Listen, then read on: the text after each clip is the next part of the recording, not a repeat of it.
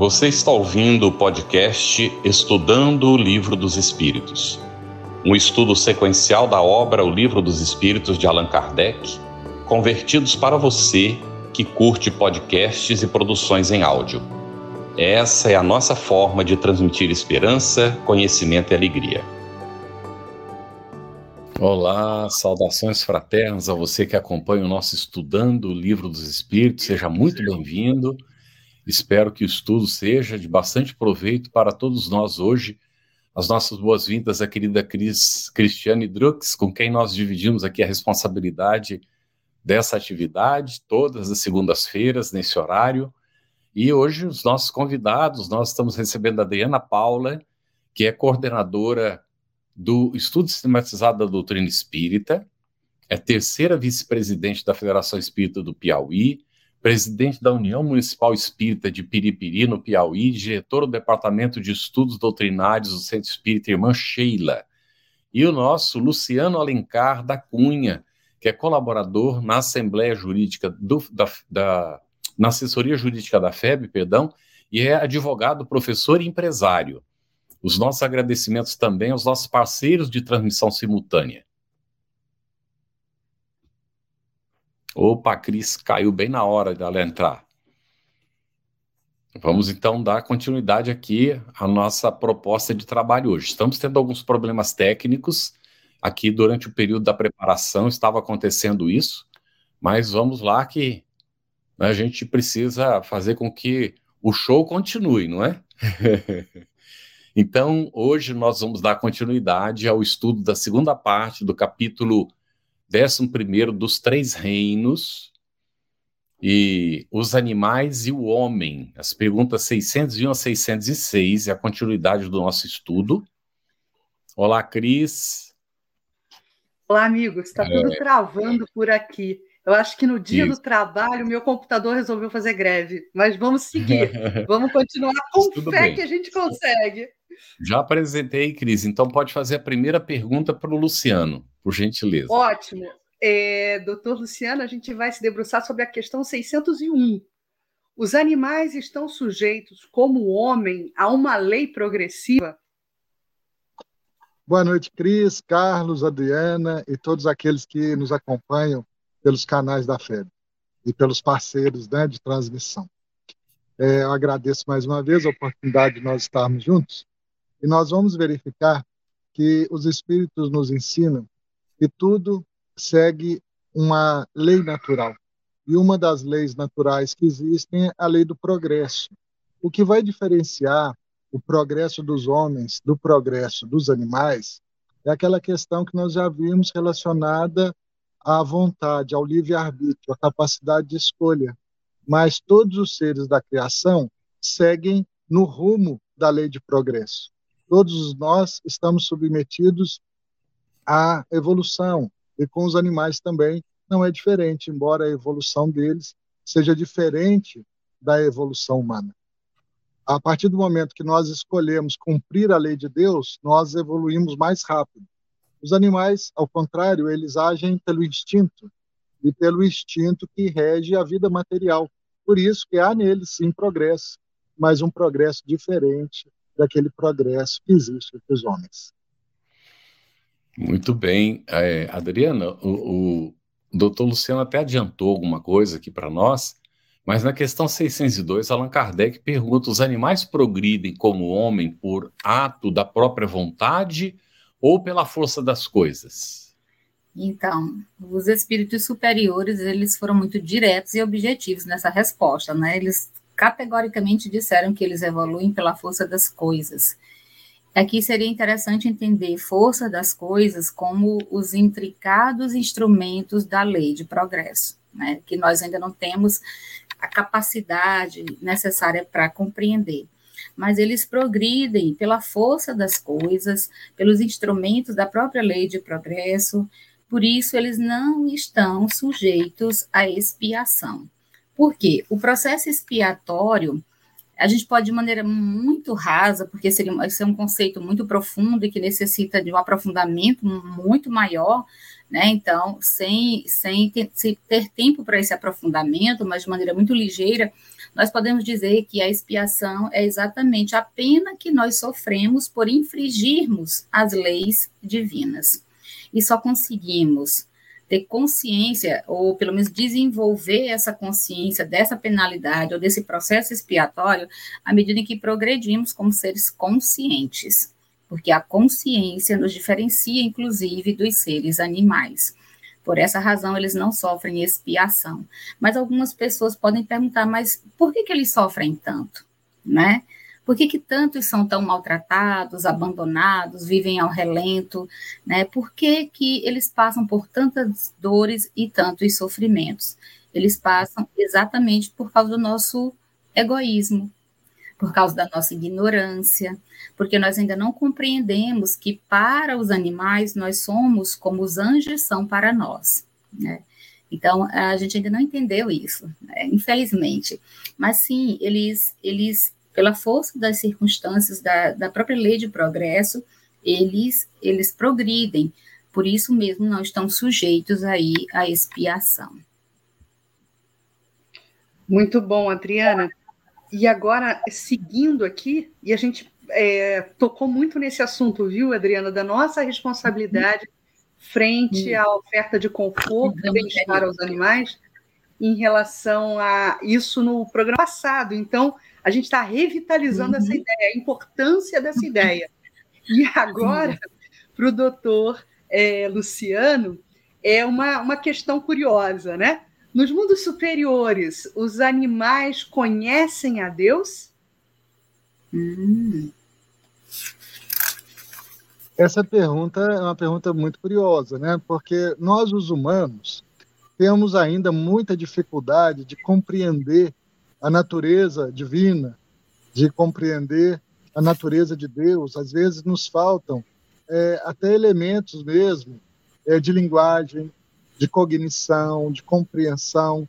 E aí, via de regra, nós imputamos a Deus algumas características que nós vamos verificar lá. Não é a causa primeira de todas as coisas, Deus como um, um ente onisciente, onipresente, onipotente.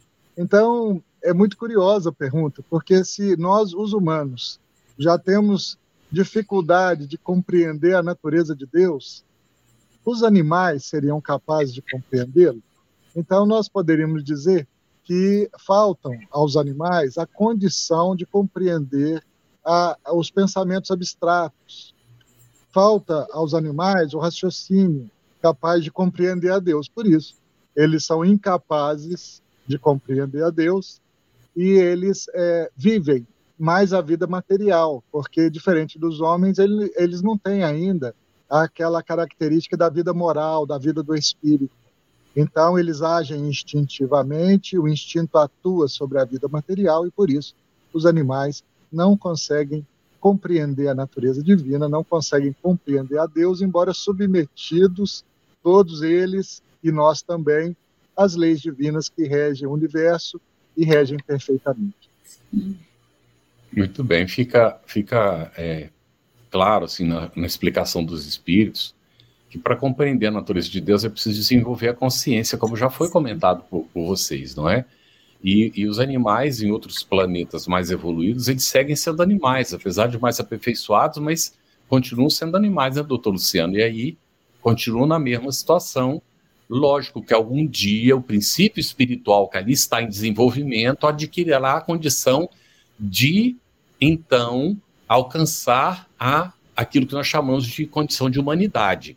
E aí adquirirá a consciência. Aí sim a condição de ir compreendendo progressivamente a natureza de Deus, o que nós ainda não compreendemos. Portanto, nós estamos muito distantes desse momento do princípio espiritual, é? ainda estamos evoluindo. Né? E vamos seguir por muitos, muito tempo ainda evoluindo nisso. Nós já temos vários comentários aqui. Eu queria só destacar um da Cíntia Besteiro, que ela coloca uma coisa bem legal. É, a gente quer agradecer, viu, gente, aproveitando os comentários de vocês, aí as palavras de ânimo, é, de, de fraternidade. Isso é, incentiva a gente na continuidade do nosso trabalho. Somos muito gratos mesmo. E a Cíntia Besteira, ela coloca, boa noite, irmãos, iniciei os estudos em 28 de 9 de 22, e hoje é a primeira aula que consigo assistir ao vivo. É o primeiro encontro que ela está conosco aqui presente. Minha filha Rafaela, de 8 anos, assiste desde o início comigo e está mandando abraço para todos. Olha que maravilha. Aí as pessoas dizem assim: ah, mas uma criança de 8 anos, será que ela está entendendo alguma coisa? Será que está? Você ainda tem dúvida? Possivelmente ela examine os assuntos com a mãe, depois conversando, não é? é? E isso me faz lembrar do meu irmão Geraldo. Com quatro anos nós iniciamos, ele tinha quatro anos, iniciamos o evangelho no lar. Com oito anos, ele pediu, perguntou se ele podia comentar o evangelho em casa também, junto com a gente. Eu, lógico que pode sim, não, uma aula incentivo. Aí, com oito anos, ele começou a fazer os comentários. Com 12 anos, fazia palestra no Centro Espírita. Então, é isso aí, gente. Eu fico muito feliz, Cíntia, com a sua colocação. Vamos dar aos nossos filhos a oportunidade de conhecer o Espiritismo. Quem diz que eles não têm condições de entender o livro dos Espíritos? E a pergunta é que eu faço até para mim mesmo até hoje. E eu lendo, entendo tudo? Nós entendemos é. tudo. Nós precisamos ficar repetindo, não é? Ficar buscando. Então é natural que a criança não consiga entender tudo de uma vez, como nós também não entendemos. Mas ela pega, ela compreende muita coisa e a criançada hoje está muito desenvolvida. Então elas têm condições de perceber muitas coisas que nós só fomos perceber mais tarde na nossa, no nosso desenvolvimento. Mas vamos aqui para a questão 604, não é isso, Cris? Para a Adriana. Pois que os animais, mesmo os aperfeiçoados, existentes nos mundos superiores, são sempre inferiores aos homens, aos hom ao homem, segue-se que Deus criou seres intelectuais perpetuamente destinados à inferioridade, o que parece em desacordo com a unidade de vistas e de progresso de todas as suas que todas as suas obras revelam. É, a, a, a, per, a, pergunta é longa e complexa, né? né? É, tem alguma, aí tem alguns elementos que a gente precisa pensar, até para que a gente possa ir compreendendo, como você disse, né, para que todos nós possamos compreender. É, eu brinco muito com os meus alunos né, na faculdade, que eu vou dar aula para eles como eu daria para uma criança, porque há conceitos que, se você explicar para um médico, um engenheiro, não vai entender. Para um engenheiro, na linguagem de um médico, ele não entende, mas se você explica na linguagem de uma criança, todo mundo entende, né? Então, o que é que nós somos? Crianças espirituais. Então, olha só, essa questão, quando eu estava estudando ela à tarde, eu separei ela em algumas partes, porque eu acho que aqui tem algumas questões que nós precisamos compreender. Primeiro, a nossa visão, o prisma sobre o qual nós percebemos as coisas, ainda é muito acanhado né, muito acanhado. Nós ainda não temos uma capacidade de ter olhos de ver. Muitas vezes nós enxergamos as coisas, na maioria das vezes nós enxergamos as coisas por um prisma muito estreito, muito raso, e aí não as compreendemos tão bem. À medida em que a gente vai evoluindo, como nós já falamos aqui, à medida em que a gente vai evoluindo, nós também vamos compreendendo melhor que há elos que são para nós momentaneamente incompreensíveis nessa transição da condição animal para hominal, né? E os espíritos superiores deixam isso aí muito claro. No estado em que nós nos encontramos, não somos capazes de compreender ou de perceber a caminhada evolutiva do espírito imortal. Nós estamos aqui na alfabetização desse processo de compreensão da nossa dimensão espiritual. Então, quando a gente, ele até diz em um momento que quando nós nos libertarmos do orgulho, dos nossos preconceitos e da ignorância, talvez nós sejamos capazes de perceber, como ele coloca aí, né, de ter uma percepção do que dos pontos de contato dessa desse, desse desenvolvimento, dessa evolução do ser animal para para a condição hominal. Então, ele diz aí: somente quando essa inteligência estiver no máximo grau de desenvolvimento e liberta dos preconceitos, do orgulho e da ignorância, é que nós teremos clareza da obra de Deus, né? E é muito importante lembrar disso, porque às vezes nós nos precipitando, tentando compreender coisas que nós ainda não somos capazes. Então, por isso que ele fala aí, pois que os animais, mesmo os aperfeiçoados existentes no mundo superior, são sempre inferiores aos homens. Então, quer dizer que, ele, que Deus criou seres intelectualmente, perpetuamente destinados à inferioridade, e a gente sabe que não é bem assim, há todo um processo evolutivo né, nessa caminhada.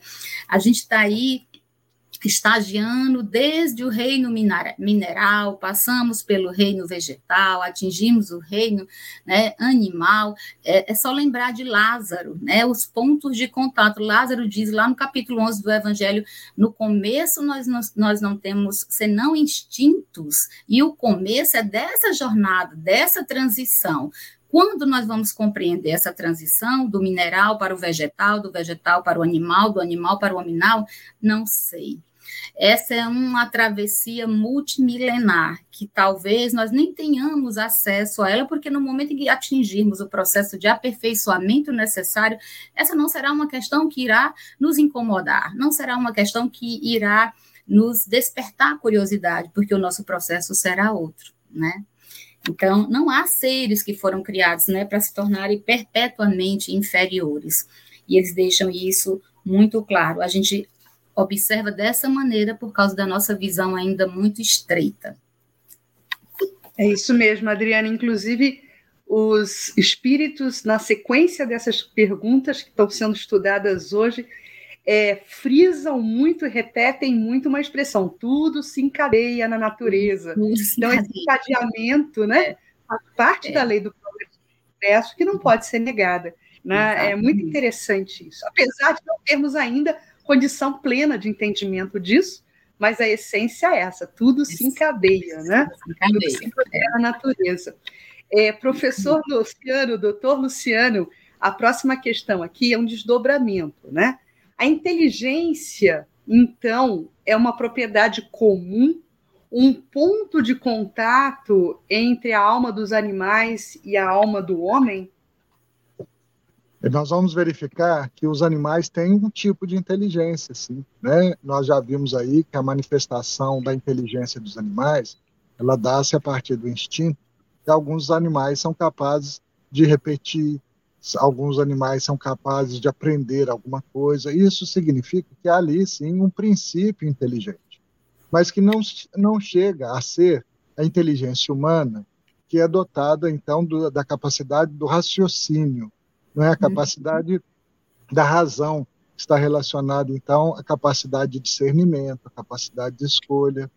Então nós vamos verificar que há sim um ponto de contato entre os homens e os animais a partir da inteligência.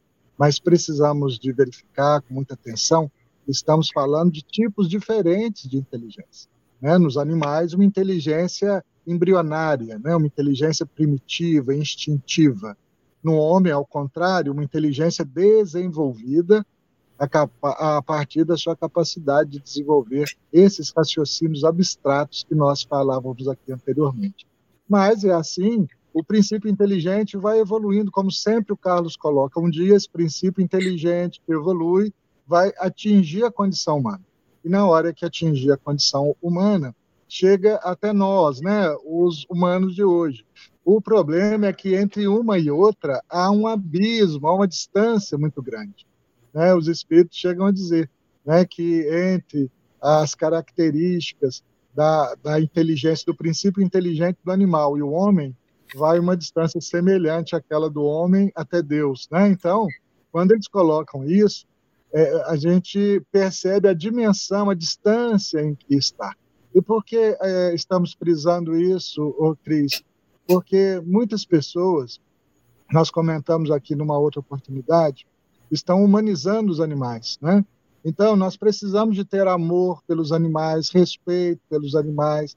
É, somos aí, como vocês colocaram, né, seres mais avançados que devemos agir para com aqueles seres menos avançados, da mesma forma como nós esperamos que aqueles elevados é, tratem ou lidem conosco. Né? Então, da mesma maneira, que nós esperamos dos espíritos superiores, orientação, proteção, consolo, nós devemos fazer o mesmo para os animais. Contudo, os animais ainda não são homens. Até eles chegarem à condição humana, vai uma distância muito larga e vão muitas e muitas experiências através do corpo animal até que essa inteligência embrionária dos animais possa virar uma inteligência humana, assim como nós a compreendemos. Muito bom. Ótimo, Luciano. Nós temos uma pergunta longa aqui, a 605. Novamente, Sim. Adriana, está coincidindo para você hoje as perguntas longas. e essa aqui diz assim, e aí nós vamos complementar com um comentário da Jane Lima, e ela coloca ali uma pergunta também. Uhum. Considerando-se todos os pontos de contato que existem entre o homem e os animais, não seria lícito pensar que o homem possui duas almas? A alma animal e a, a alma espírita, e que se esta última não existisse, só como o bruto poderia ele viver? Por outra, que o animal é um ser semelhante ao homem, tendo de menos a alma espírita. Dessa maneira de ver, resultaria serem os bons e os maus instintos do homem efeito da predominância de uma ou outra dessas almas. Aí a Jeane Lima coloca um pedacinho da resposta, purificando-se o espírito, se liberta pouco a pouco da influência da matéria, e ela vai perguntar se evoluirmos moralmente em várias reencarnações. Hum. Então, para roubar, por gentileza. É, vamos lá, né, para essa, essa pergunta longa que ela precisa ser analisada. Primeiro, eu gostaria de começar com a resposta muito categórica dos espíritos superiores, dizendo: não, o homem não tem duas almas. Mas aí a gente precisa primeiro lembrar, se a gente analisa a questão, ele aponta no, no início lá da questão, ele diz, né, os espíritos superiores afirmam, há pontos de contato, sim, entre a alma do animal e do homem. O animal é um ser semelhante ao homem, por que, que é semelhante? Por que, que ele, é, ele é semelhante? Porque há nele uma inteligência. E eu achei muito interessante quando os espíritos dizem que é uma inteligência material, da vida material. O que casa perfeitamente com o que Lázaro chama de instintos, os embriões do sentimento, o germen do sentimento. Está ali no começo daquela jornada, daquela caminhada.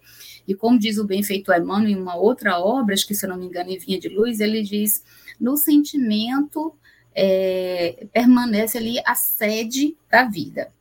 A sede da vida está no sentimento. Então, olha só, o Lázaro diz que a gente vai caminhando na direção do sentimento. Se o germe é o instinto, essa inteligência dos animais, ela é uma inteligência da vida material, a inteligência instintiva. E por que que é semelhante? Ora, porque há um ponto de contato. Nós somos seres inteligentes, mas nós temos a inteligência moral e a inteligência material. Os animais têm a inteligência da vida material. E não é igual. Semelhante significa dizer, por exemplo, que nós que fomos criados à semelhança de Deus, nós somos eternos, mas não somos infinito. Infinito é Deus, que não tem nem começo nem fim. Há uma semelhança, mas não uma igualdade com os animais da mesma forma nós temos aí um ponto de contato que é essa inteligência. Então, o animal, né, ele é um ser inteligente e a sua inteligência diz respeito à vida material. E o homem, o ser humano, nós que estamos nessa fase hominal, né, o Homo sapiens sapiens, né, que somos nós.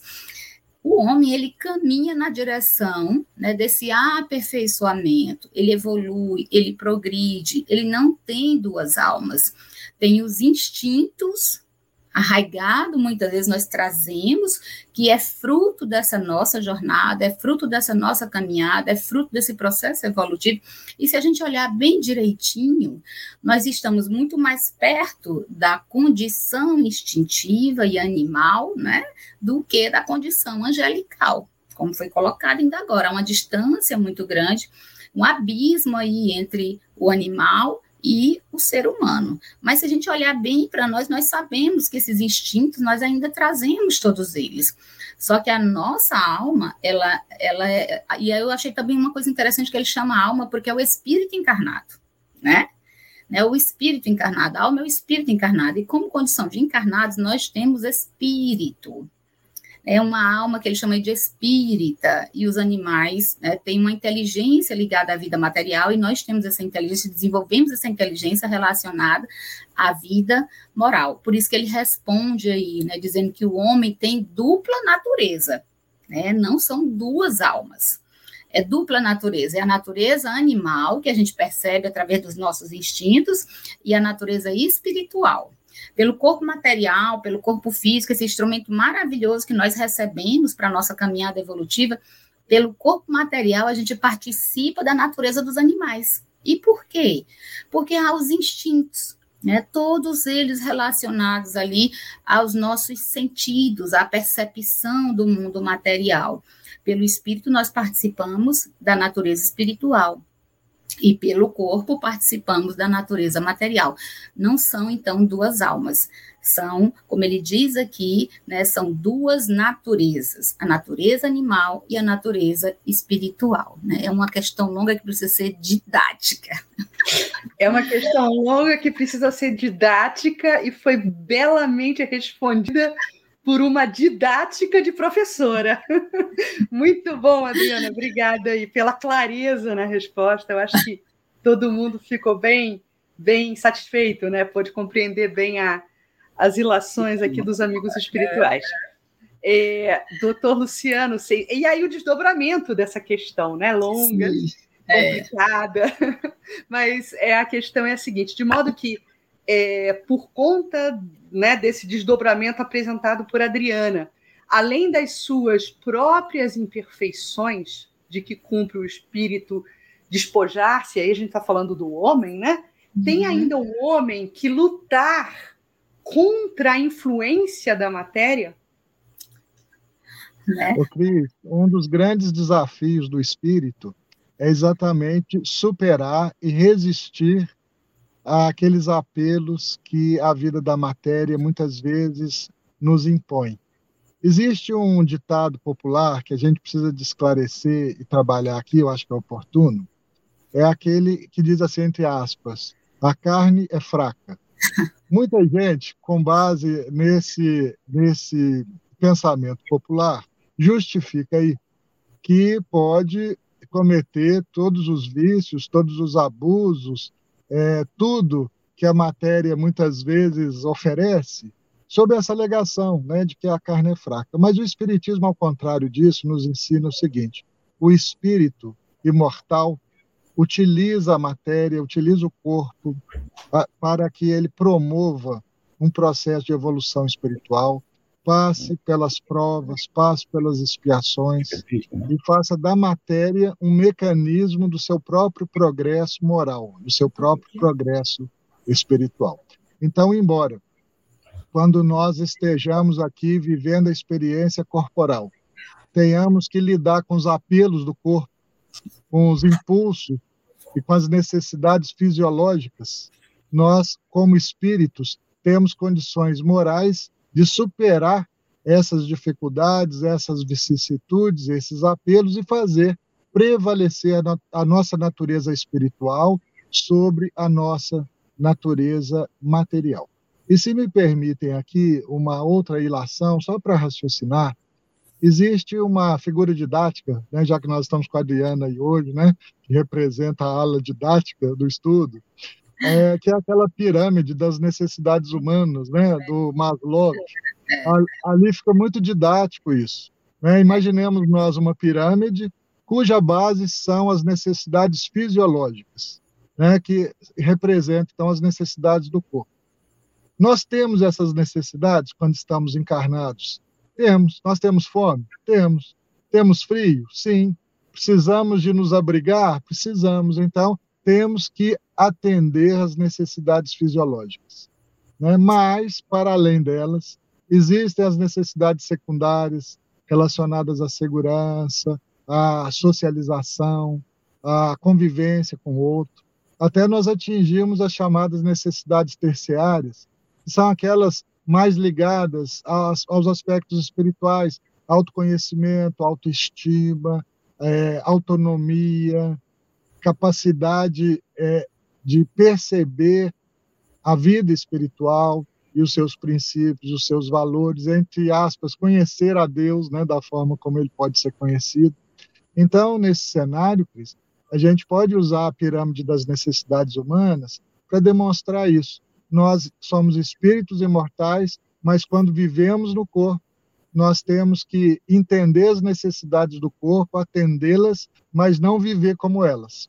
Né? Nós precisamos de superá-las, porque senão estaremos tendo uma vida mais animal do que espiritual. Né? Estaremos deixando que as necessidades da matéria é, possam reger a nossa vida. E estamos aqui exatamente para fazer o contrário. É a vida, é o espiritual, são os valores da alma é que devem prevalecer sobre os apetites do corpo, sobre as necessidades corporais.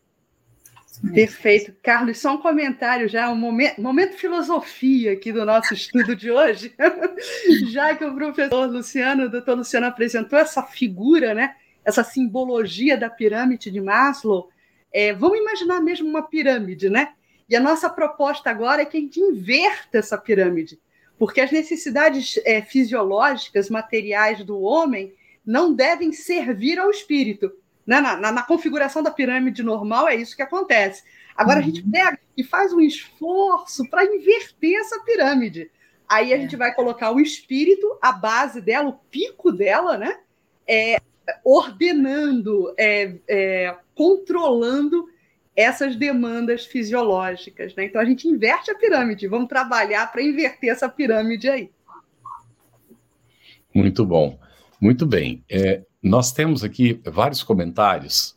Eu vou colocar um aqui, é Ateliê Bem Me Quer, de Itatiba, São Paulo.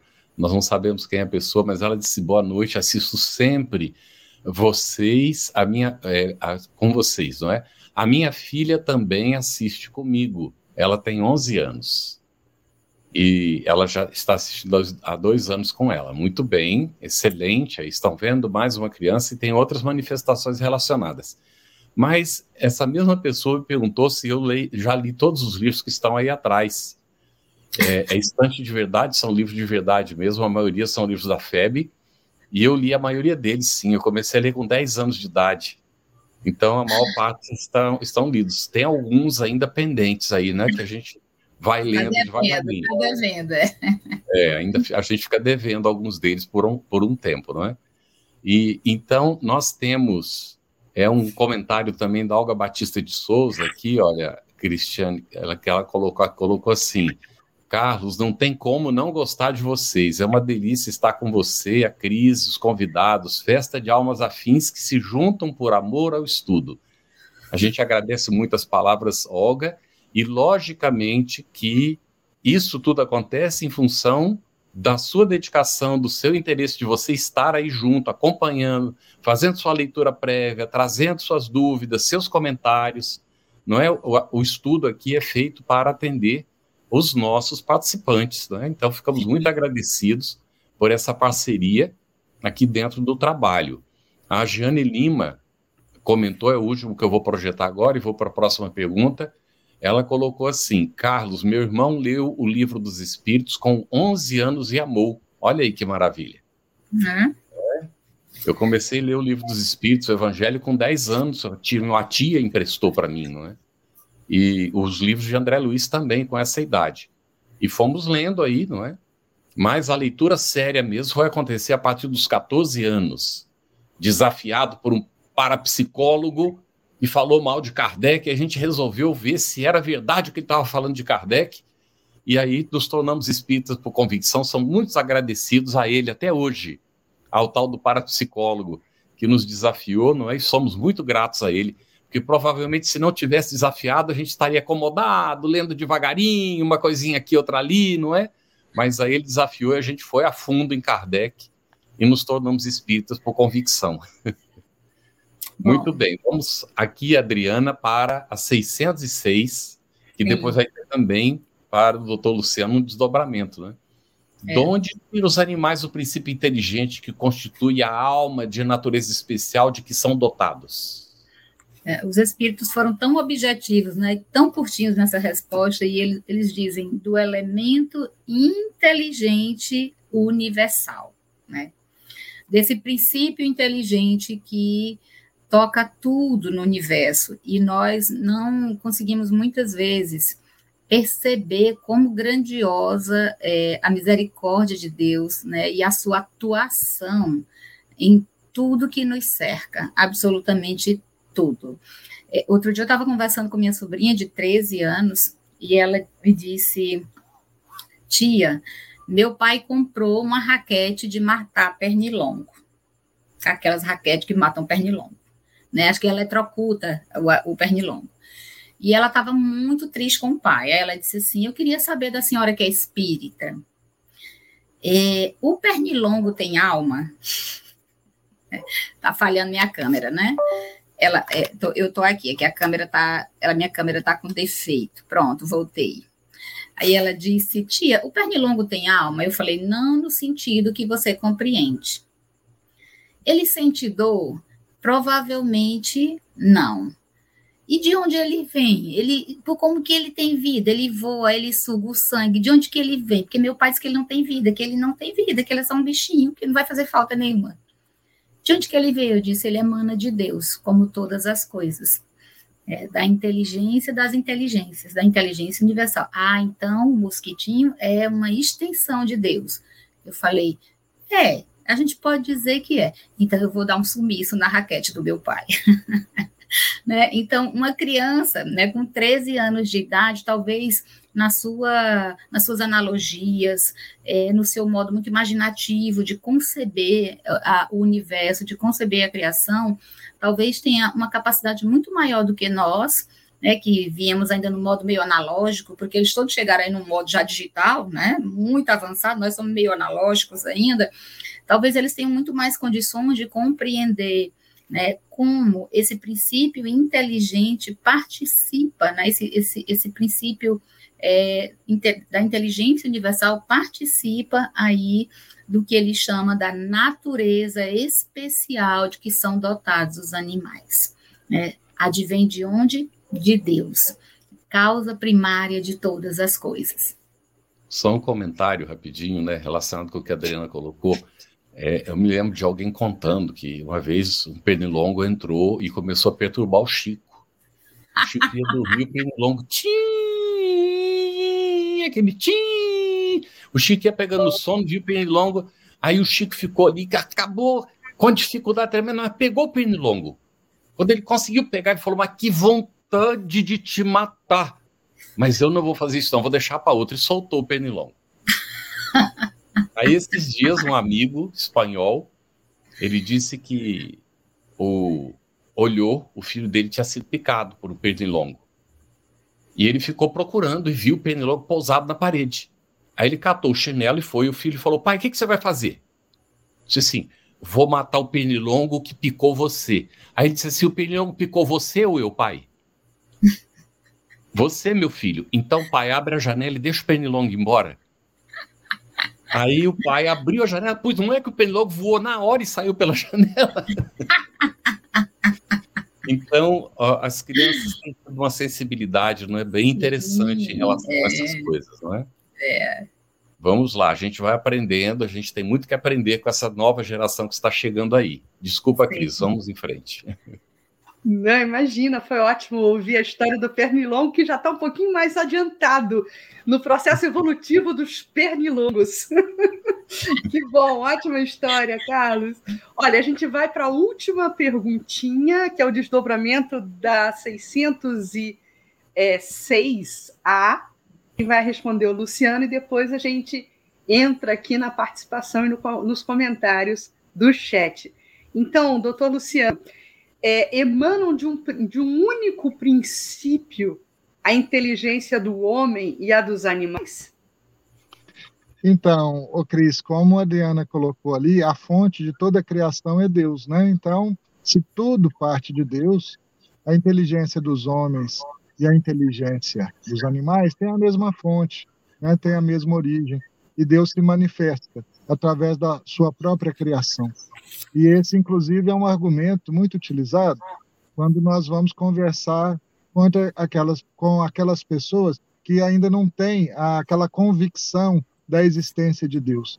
Então, quando nós convidamos as pessoas a enxergarem Deus na criação, vamos verificar que o detrás de todo ser, de toda criatura, existe a inteligência do Criador ali se manifestando.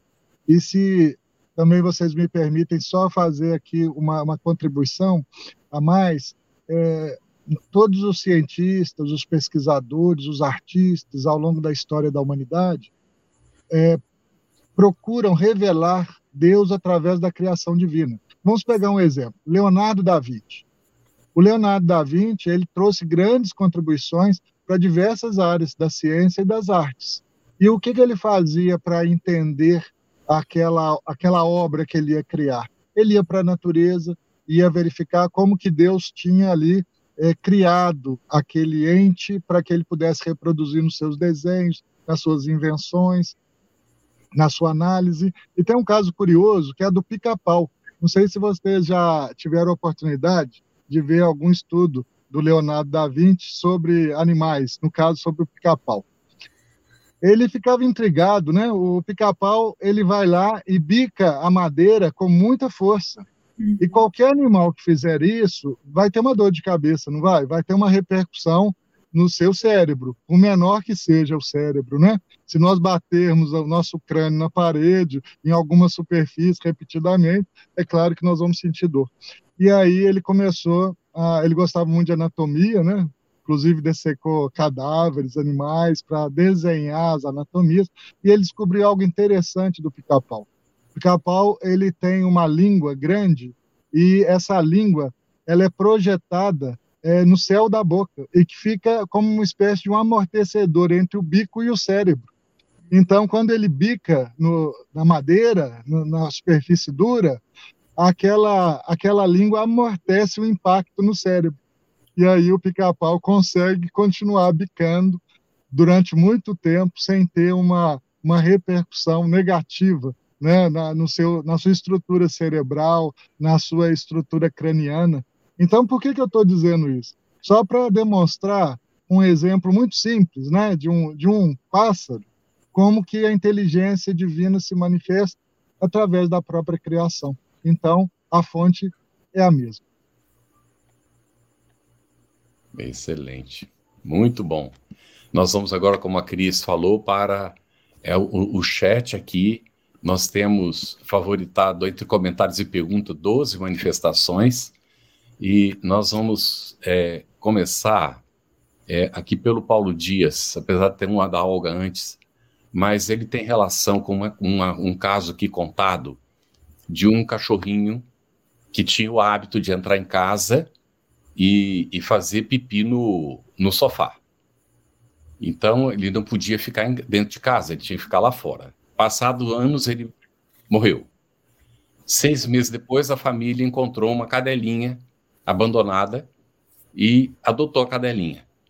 A cadelinha, quando chegou em casa, a primeira coisa que fez foi para o sofá para fazer a mesma coisa. Então, pergunto, será que seria o mesmo? Não é o mesmo cachorrinho? É que né, o, o mesmo princípio espiritual?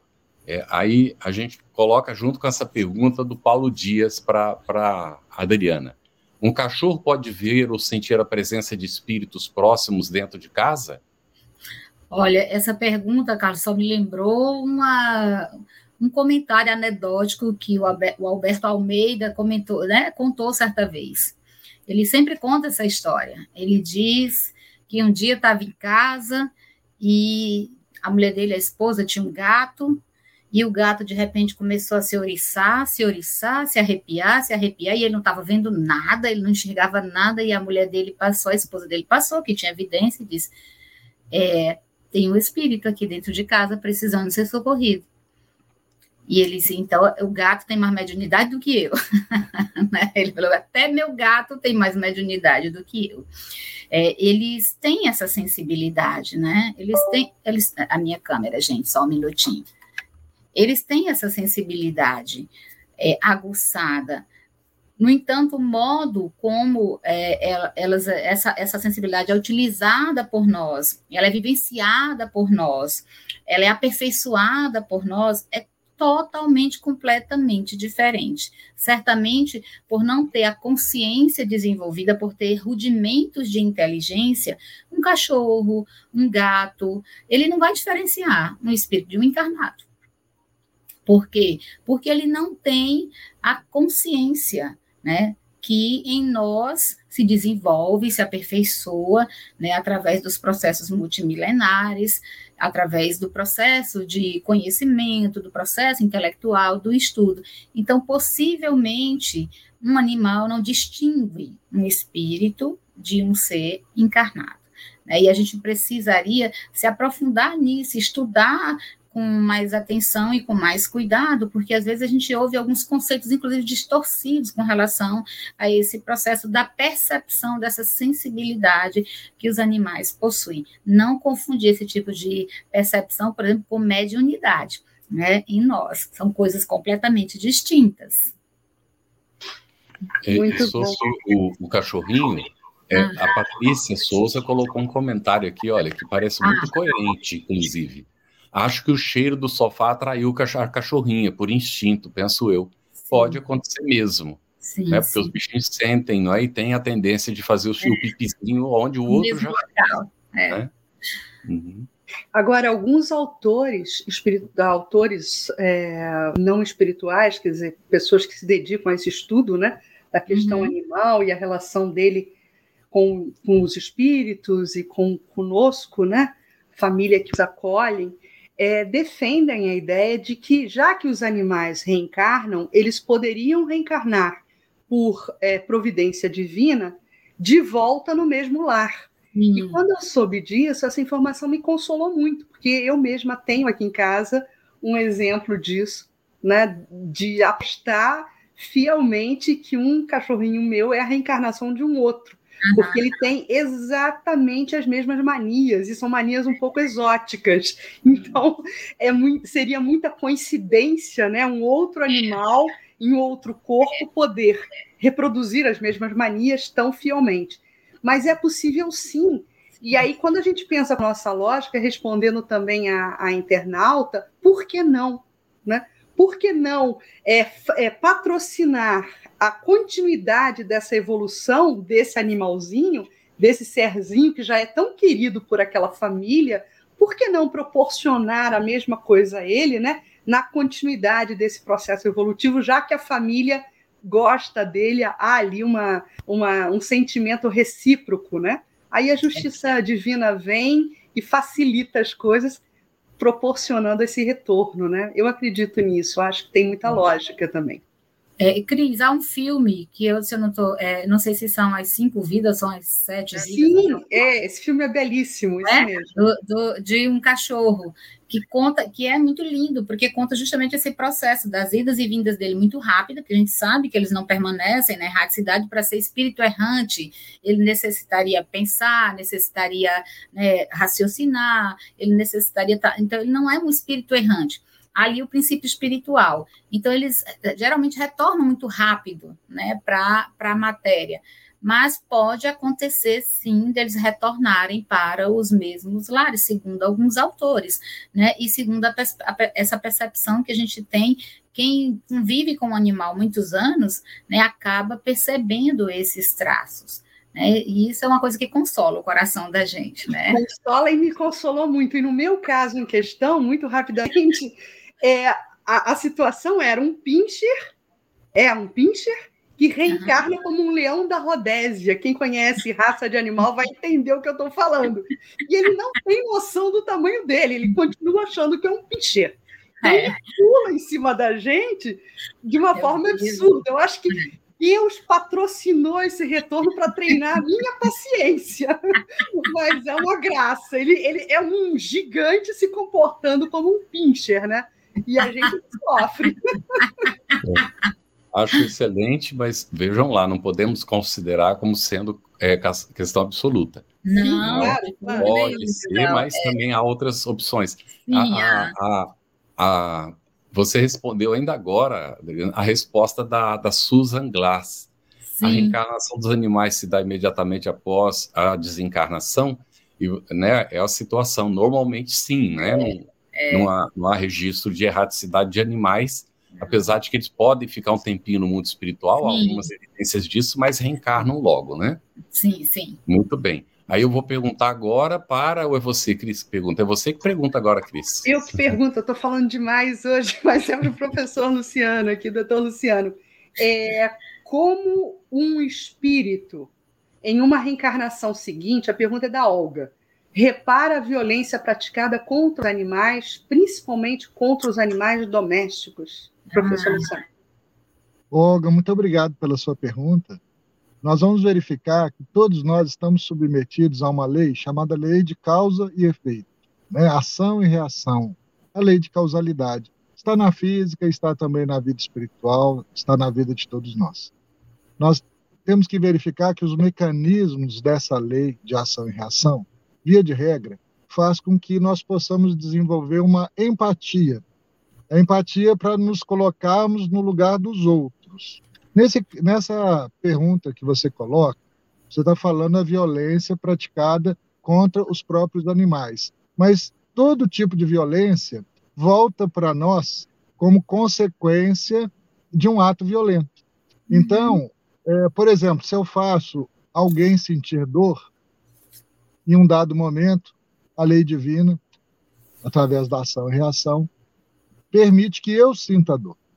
E a partir do momento que eu sinto a dor, eu posso desenvolver a compaixão, eu posso desenvolver, então, a capacidade de me colocar no lugar do outro, do outro ser, e aí a minha vontade de não produzir a dor vai ser efetiva. Por quê? Porque eu não vou querer sentir a dor. Você se recorda daquela máxima do Cristo que diz assim: fazer ao próximo aquilo que nós gostaríamos que o próximo nos fizesse? Essa máxima está relacionada com a causalidade. Então, olha só, se eu causo violência, se eu pratico a violência e eu causo dor a alguém, em um dado momento, essa violência volta para mim. É como se fosse um bumerangue. E quando a violência volta para mim, eu experimento a dor que eu causei no outro. E quando eu experimento a dor que causei no outro, sinto a dor, não vou querer a dor para mim. E aí eu entendo que para que eu não sofra a dor, eu não posso produzir a dor no outro. E aí eu estou colocando de uma forma bem ampla, né? de uma forma bem é, geral. Não quer dizer que a pessoa maltratou aquele animal e amanhã vai ser maltratado por alguém ou por um outro animal, né? É, isso não é essa matemática aí, essa contabilidade divina, ela não é assim é tão é, patente como esse exemplo que eu estou dando.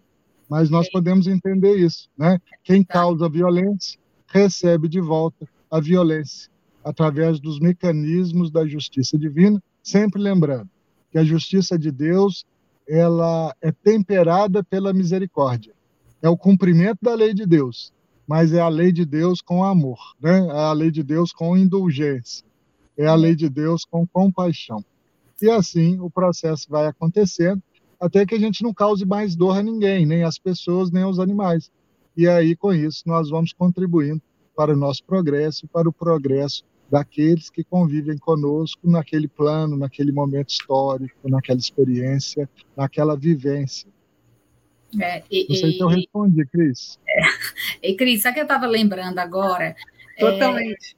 É, de um episódio, é, de um episódio de um dos romances do Eman, do Eman, não, do André Luiz, que eu não vou lembrar exatamente qual é, é, que a minha memória é só uma vaga lembrança, mas é, eu, é um episódio em que um senhor vai puxando um, um burro e uma carroça, e ele agride tanto, agride tanto, ele bate tanto no burro, e o André Luiz está caminhando ali com o Hilário, eles estão indo para uma tarefa, né, numa, numa, fazenda, e de repente os espíritos todos vão em socorro daquele senhor, porque aquele senhor, ele leva um coice do animal e acaba tendo, se eu não me engano, um derrame cerebral, ele passa por um processo doloroso. E aí, aí, a gente pode pensar assim: ah, ele foi punido pelo animal, né? O animal se vingou dele, foi castigado. Na realidade, quando a gente pensa nos nossos comportamentos, nas nossas condutas, nós podemos mudar os nossos comportamentos se utilizando de um reforço positivo, de um reforço negativo, de uma punição, mas tem uma coisa que é chamada consequência natural do nosso comportamento. Então, há coisas que a gente não precisa nem esperar a ação da lei de ação e reação. Imediatamente há uma consequência natural daquela atitude, daquela, daquela ação. E isso funciona para tudo na vida, né? Então, na, no caso, é, o André Luiz e o Hilário até indagam se ele estava sendo punido, castigado, né? Porque o animal havia, ele havia espancado tanto o animal que o animal havia dado-lhe um coice e que ele acabou se machucando seriamente. E o que acontece ali é uma consequência natural do comportamento, da atitude, né? Aí eu estava lembrando que o capítulo 17 da obra Emmanuel trata dos animais. E o Emmanuel lembra, né? O Emmanuel lembra lá nesse capítulo 17 que nós precisamos, temos o dever e a, e a, obrigação de estender para os animais a solidariedade, o dever e a, a obrigação de protegê-los. Então, acho que isso é mais do que suficiente para a gente entender que a gente não pode sair por aí, né, agredindo, espancando. Violência só gera violência. É, os mensageiros os mensageiros, isso. E nós, nós temos muitas perguntas. Eu vou pedir até a contribuição dos nossos internautas, né? Porque não dará tempo de responder a mais do que as que já estão aqui, porque a gente já está em dúvida se vai dar tempo de responder as que estão aqui, por causa do nosso tempo, não é? Então, guarde as suas perguntas. O assunto vai continuar na semana que vem. Esse assunto é. a gente já é. vem tratando há várias semanas, não é? Então, guarde as suas perguntas para a semana que vem, não é? Porque aí a gente tem mais chance de responder aqui. Se você quer ouvir não é, é aqui presencialmente. Se não, as perguntas ficam pendentes, elas são respondidas por escrito e ficam publicadas no, é, no, no, no, site da, da FEB TV. Bom, eu vou perguntar essa aqui, Luiziane Souza. Ela coloca, Adriana, o seguinte: olha, os egípcios adoravam deuses com cabeça de animal e corpo humano. Eles realmente existiram naquela época? Olha, essa é uma pergunta que ela foi longe, né? Ela foi lá no povo, no, no antigo egípcio. é, nós é, viemos caminhando, o nosso processo de construção da nossa relação com Deus, ela passou por várias etapas. É, nós desenvolvemos no percurso milenar, multimilenar da nossa evolução, é, o processo do aprendizado da nossa relação com Deus. E esse processo ele atravessou inúmeras fases, né? desde a adoração dos elementos da natureza, e aí nesse caso entravam, é claro, entra aí os animais, essa é, antropomorfização, né, metade homem, metade animal, entra aí nesse processo de aprendizado de, da construção desse sentimento de religiosidade. Se eles existiram realmente, isso aí é uma pergunta que eu não tenho como lhe responder, né? Porque eu não, não tenho essa memória né, das encarnações anteriores. Mas, de fato, o que a gente tem na história de toda a humanidade é, é Travou. Travou. Acho que a Adriana travou. Mas, de qualquer maneira, ela vai retornar para hum. concluir é, só orientando que essa questão vai ser tratada também no próximo, na próxima semana. Então a gente uhum. convida uhum. a internauta a ficar conosco, que a gente vai Isso. tratar de metempsicose. desse assunto.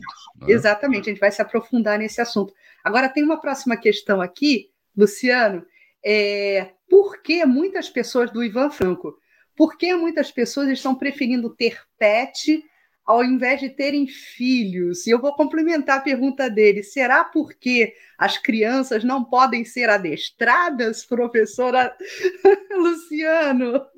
E, e Luciano, para ajudar nessa resposta, né, uhum. tem aqui um comentário que foi feito na, na semana passada, inclusive, e apareceu hoje de novo, que está no Evangelho segundo o Espiritismo. Isso. Deixa eu ver se eu localizo por aqui. Pode, pode ir falando. É onde coloca que algumas pessoas que transfere o seu carinho até para objetos, para coisas, para animais, para tudo, e que são os misantropos. É? Muito bem. É, o Ivan, eu agradeço a sua pergunta. A Cris também complementa isso, o Carlos também. E a gente observa que tem sido muito comum mesmo as pessoas fazerem uma espécie de substituição, de projeção. Ao invés de terem filhos, optam por terem animais, porque os animais podem ser mais facilmente adestrados. E, os, e o trabalho, digamos assim, que o animal dá, obviamente, não vai ser o mesmo tipo de relação, de trabalho, de, de, de atenção que seria dado com o humano, com o filho, né, que é um vínculo para a vida toda e que nós temos a missão de educar. Né? Então, é, o que, que a gente tem observado? É, as pessoas muitos casais, e todos nós conhecemos pessoas assim, que às vezes optam por não terem filhos, ou pessoas que são solitárias, que optam por não ter uma companhia, né, um companheiro, uma companheira, e que aí substituem, digamos assim, essa convivência humana por um pet. E nós temos que olhar os aspectos positivos e os aspectos que são pontos de atenção. O aspecto positivo é o desenvolvimento da afetividade, né? A pessoa está ali, tem uma companhia, o pet é a sua companhia, existe uma relação de amor, de afeto, de cuidado, isso é muito positivo. Está ajudando na evolução daquele princípio inteligente, está fazendo companhia para a pessoa que é o cuidador daquele animal. Agora, como o Ivan colocou, substituir o filho pelo animal, pelo pet, é uma decisão que cabe a cada um de nós, mas nós precisamos de pensar. Não é? existe uma lei que é uma lei natural, que está no livro dos Espíritos, que é a lei de reprodução. Então, quando nós chegamos aqui à Terra, nós tivemos a oportunidade de termos um corpo que foi produzido pelos nossos pais, né? seja lá a forma como houve essa reprodução, mas nós tivemos a oportunidade de ter um corpo humano para termos aqui uma experiência humana. E à luz né, da lei de reprodução, nós não seríamos responsáveis também por proporcionarmos a experiência da encarnação a outros espíritos ligados a nós no processo evolutivo, através de corpos humanos? Né? Então, eu até brinco sempre com os meus amigos aqui, nas rodas de amigos, que digo assim: eu penso que, pela lei de reprodução, cada um de nós aqui deveria pelo menos garantir uma vaga, né? Se nós tivermos uma vaga para vir aqui, deveríamos garantir uma vaga para alguém tendo pelo menos um filho. E se para ter um filho tem que ser um casal, o ideal então é que esse casal tivesse dois filhos para dar duas oportunidades reencarnatórias para aqueles espíritos vinculados né, com a história dessa família espiritual, dessa família corporal, rumo ao, ao progresso, ao amor, né, e ao desenvolvimento é, de todos nós. Sem esquecer essa questão que o Carlos colocou, aonde muitas das vezes é, existem alguns excessos, né, Carlos? Muitas vezes existem ah, alguns abusos que precisam de ser coibidos. E aí vai do nível de consciência de cada um de nós. Nenhum de nós aqui está aqui para ditar as regras, né? Existem as leis de Deus, as leis naturais que nós estamos procurando entender e aplicar, e a cada um de nós, com seu livre-arbítrio, vai entender né, se deve ter filhos ou se deve ter pets. Cada um faz as suas escolhas e tem como consequência das suas escolhas né, as suas próprias obras, como diz Jesus no Evangelho, né, cada um de nós, segundo as nossas obras, segundo as nossas escolhas. Muito bom. Vai ter duas perguntas aqui, pelo menos que eu vi, relacionadas com a questão de se devemos comer a carne animal, se devemos, não é? E aí o, o doutor Luciano acaba de responder: uhum. vai da consciência de cada um. Não podemos impor aos demais aquilo que a gente tem por convicção. Então, cada um vai tomando a sua decisão em relação a isso, não é? Chegar ao dia, gente, em que nós não nos alimentaremos de nada mais aqui na Terra porque a Terra terá evoluído tanto, os espíritos, nós, aqui, se permanecermos aqui, estaremos tão fluídicos, não é? Que retiraremos do ar o prana para nos alimentar, como em nosso lar, aquela discussão toda, quem leu lá vai uhum. se lembrar, Sim. não é? Até lá ainda tinha discussão sobre alimentação, imagina nós aqui no nosso nível. Então não vamos brigar por isso, não, tá bem? Porque é, é muito pior é, a gente ficar brigando uns com os outros por causa dessas coisas, do que a gente fazer o que tem que ser feito e fazer a nossa evolução Sim. espiritual não é da melhor maneira que a gente pode, cada um com a sua consciência. A Vera Bittencourt, essas duas perguntas então já ficam respondidas, viu, gente? Aqui a gente vai, né, por causa do tempo. A, a, vou só colocar o comentário rápido da Vera Lúcia Bittencourt. Os homens têm inteligência, a formação de ideias, e o animal tem só a inteligência. Esta, esta, esta é a diferença que nos distancia do animal foi comentado, só uma lembrança. E é, atenção, gente, nós não conseguimos colocar aqui todos os comentários do chat. Então, se você está acompanhando o estudo, leia o chat que você está recebendo aí, não é pela, pela rede social, porque vem várias informações interessantes. A Dedanina Fonte disse que nasceu e me criei até a adolescência rodeada de animais. Mesmo me distanciando de tanto, sempre tive e tenho uma turminha hoje de três, todos resgatados, e por experiência própria posso afirmar que eles são, aí é, não, tem uma, uma continuação, está relacionado é. com o assunto, né? E é. Selva Braseiro, vem a pergunta agora, é para Adriana, né? O princípio espiritual tem a seu dispor nos animais os sentidos físicos mais acurados, visual e auditivo, etc. O espírito hominal é, os, os tem bem menos acurados. Será porque prejudicaria o progresso? Olha, minha mãe usa uma frase que eu gosto muito. Ela diz assim: é, gente não é flor que se cheire, né? ela sempre diz isso. É, e nós, nós ainda não temos a, a evolução moral necessária e nem suficiente para ter em nossas mãos determinadas potencialidades né, desenvolvidas, porque nós as empregaríamos de maneira muito muito distorcida.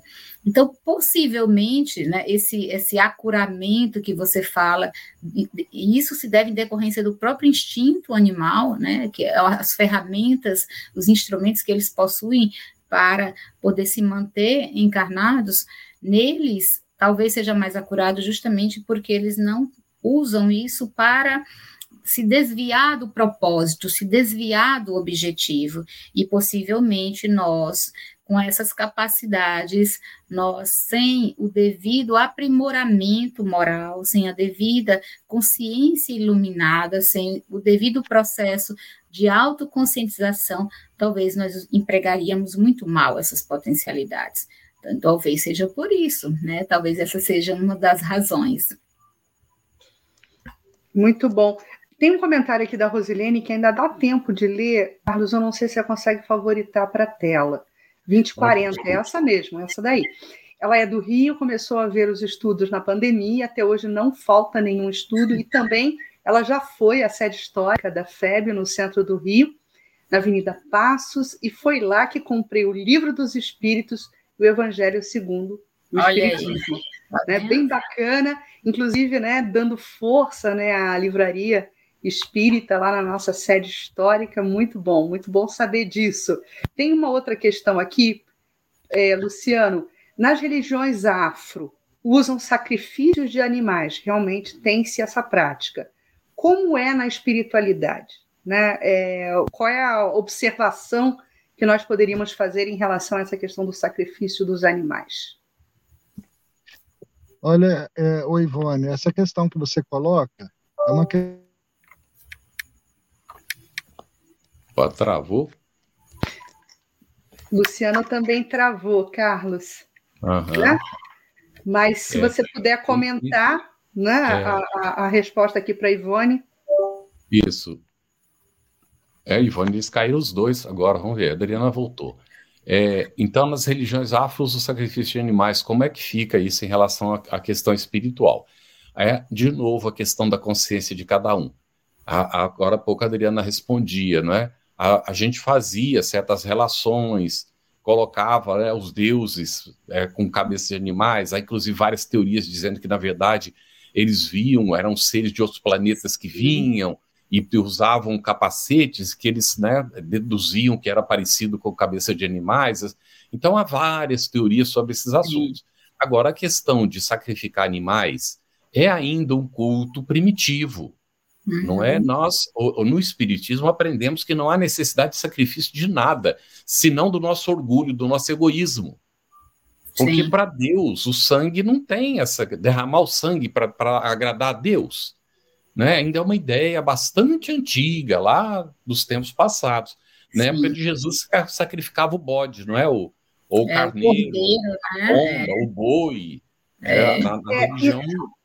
E no tocante às questões das raízes africanas, né, que é onde uhum. ocorre a questão do sacrifício, mais especificamente em relação ao candomblé, pelo que eu pude estudar até aqui, é, é uhum. bom a gente poder diferenciar e entender a origem dessa prática, porque é, eles fazem esse tipo de oferenda por conta do relacionamento, né, do vínculo espiritual que pretende manter com uma determinada entidade. Então, aquela entidade ela se apropria daquele fluido vital, daquela energia do animal para se refastelar, enfim, há, há ali uma permuta e uma troca de interesses. O que Sim. nós, pelo Espiritismo, entendemos totalmente desnecessária. Até porque essas permutas e essas trocas, essas barganhas, não são boas, nem para o lado do encarnado e nem para o lado do espírito desencarnado, porque você estabelece um vínculo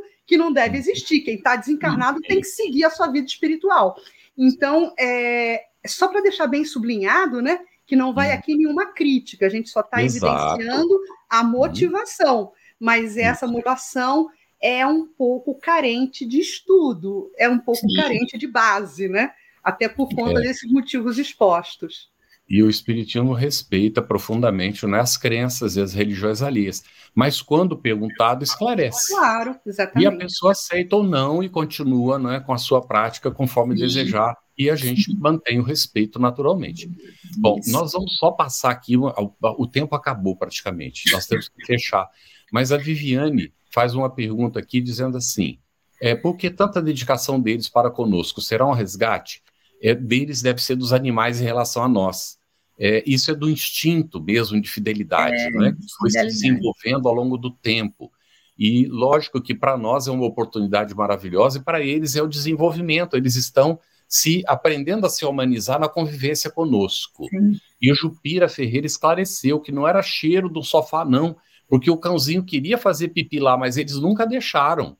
Então ele sempre foi impedido. Já havia passado também algum tempo, não é, da, daquilo. Então, possivelmente possa ser o mesmo é, princípio espiritual, não é? Mas fica aí como.